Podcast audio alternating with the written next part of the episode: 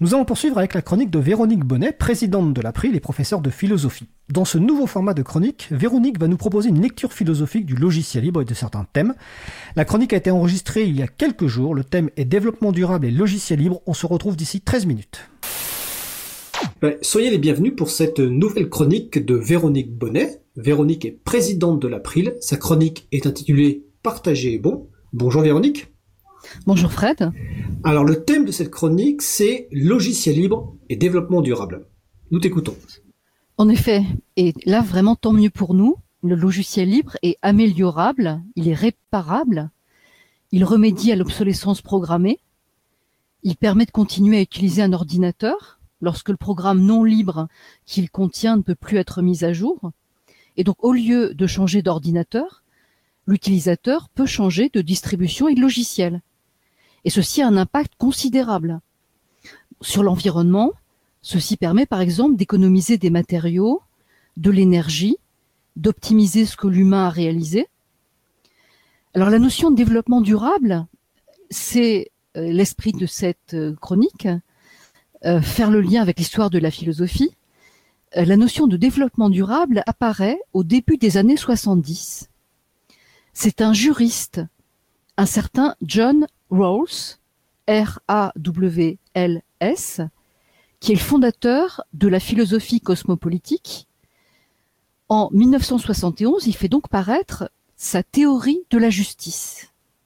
Alors c'est un texte extrêmement important parce qu'à partir de ce texte, non seulement on va penser le développement durable, on va penser le droit d'ingérence, on va penser la subsidiarité, c'est-à-dire toutes les notions euh, qui peuplent actuellement notre réflexion.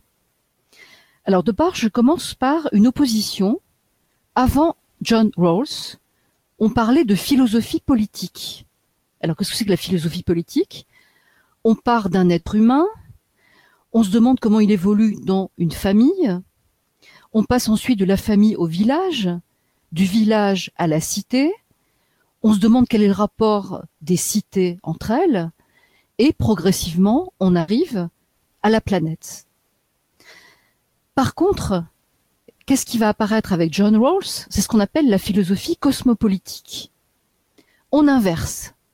C'est-à-dire qu'on part de la planète, on se dit qu'un humain ne choisit pas quand il va naître et où il va naître, et donc on se demande comment il faudrait que la planète soit configurée pour que venir au monde soit à peu près acceptable, étant donné qu'on ne sait pas à quel moment on va le faire et où on va le faire. Et ça donne quoi?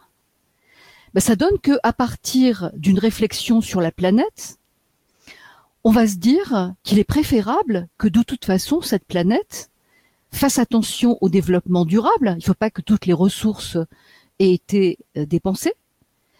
Il faut que sur cette planète, quand un pays se comporte d'une manière euh, éthiquement un peu douteuse, il soit possible qu'il y ait un droit d'ingérence, il soit possible qu'il y ait une subsidiarité, de façon à ce que naître soit le plus humanisant possible, le moins risqué possible, étant donné qu'on ne sait pas dans quel pays on le fera et quand on le fera. Alors par exemple pour le développement durable, ça consiste à dire euh, qu'il serait bien d'emprunter à la Terre le moins de ressources possible, dans l'idée de les lui rendre euh, de la façon euh, la plus adéquate sans qu'il y ait des déperditions. Je pars d'un exemple. Pour produire un jean, 10 000 litres d'eau sont nécessaires. Il faut faire pousser le coton, il faut le préparer pour pouvoir le tisser, le teindre, le laver et parfois même le délaver.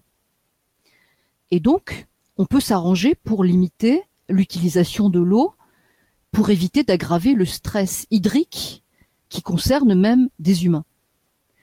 Et donc peut-être que plutôt que de produire du coton, on va aller vers du chanvre, on va aller vers de l'ortie, ou alors on va réutiliser le jean. Bon, pour ça, il y a des ressourceries, il y a des brocantes.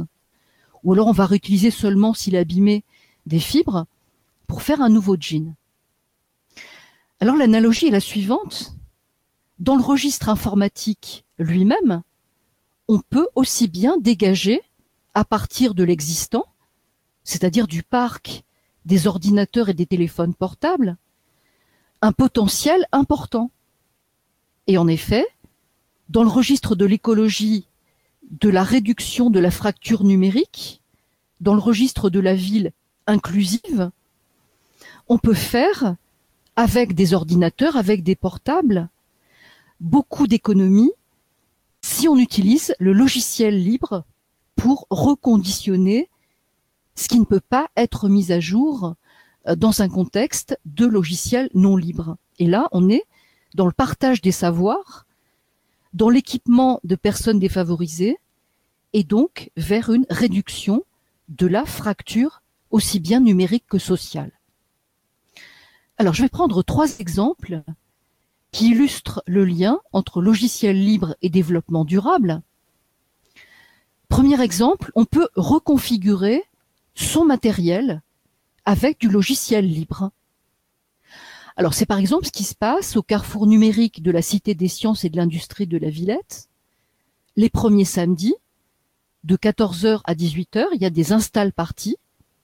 Et là, les utilisateurs qui ne peuvent plus faire de mise à jour du logiciel non libre, de leur ordinateur ou de leur téléphone portable, après avoir fait une sauvegarde de leurs données, peuvent installer ou faire installer des distributions libres euh, qui vont permettre de réutiliser, de reconditionner au lieu de jeter. Bon, mais pour ça, évidemment, il ne faut pas qu'il y ait de blocage du boot euh, qui empêche toute nouvelle installation. Alors, ces install parties sont corrélées à des ateliers d'aide à l'utilisation, à des conférences de sensibilisation, à une dimension qui est écologique, qui est éthique. Et par exemple, pour les ordinateurs, on peut utiliser la distribution Debian, Ubuntu, Fedora, Mageia pour GNU Linux. pour les portables, on peut utiliser Replicant, Lineage OS, F-Droid pour Android. Deuxième exemple, on peut faire intervenir des associations de récupération et de reconfiguration. Alors par exemple, sur cette antenne, c'est exprimé Antanac, qui est une association euh, qui n'est pas loin d'ailleurs de la radio, rue Bernard Dimet, une association loi 1901, sans but lucratif. Le matériel informatique récupéré est donc reconfiguré avec GNU Linux et préparé avec des logiciels libres en vue d'une nouvelle utilisation, puisque le don, le partage sont des axes puissants du free software. Un troisième et dernier exemple, on peut se tourner vers un collectif ayant développé une vocation cosmopolitique et tiers-mondiste. Alors je pense en particulier à Emma Buntus, qui s'est constituée en 2011. Alors le nom Emma Buntus est une synthèse d'Emmaüs, donc Association humanitaire de l'abbé Pierre, et de Ubuntu, qui signifie humanité dans la langue originelle de l'Afrique du Sud. Le but est de donner aux personnes ayant peu de moyens financiers la possibilité de posséder du matériel informatique. Bon, ce qui amène à solliciter euh, tous les organismes privés et publics pour partager un projet social, solidaire, environnemental. En effet, on sait bien que trop d'ordinateurs jonchent les rues, parce que l'obsolescence programmée est parfois vécue comme une fatalité. Et là, il y a pollution visuelle, gâchis écologique de métaux rares, irrespect de l'investissement en termes d'énergie et d'inventivité humaine. Y remédier, grâce au logiciel libre, constitue un gisement d'emploi. On va récupérer, on va réparer. Ceci ouvre des projets mobilisateurs, porteurs de synergie pour les bénévoles, opérer un reconditionnement logiciel en agissant en amont avant la décision de jeter est apporté au crédit du logiciel libre. Et ce n'est pas pour rien que l'April est actrice pour sensibiliser au risque d'une informatique de court terme et ça n'est pas pour rien que l'April veut privilégier l'économie circulaire.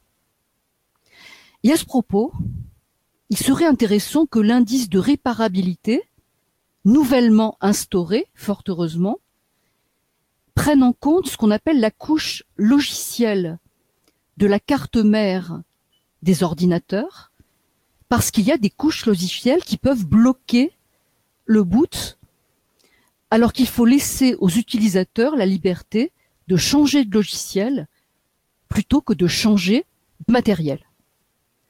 La liberté, encore et toujours, Fred, la liberté nous caractérise et elle nous importe.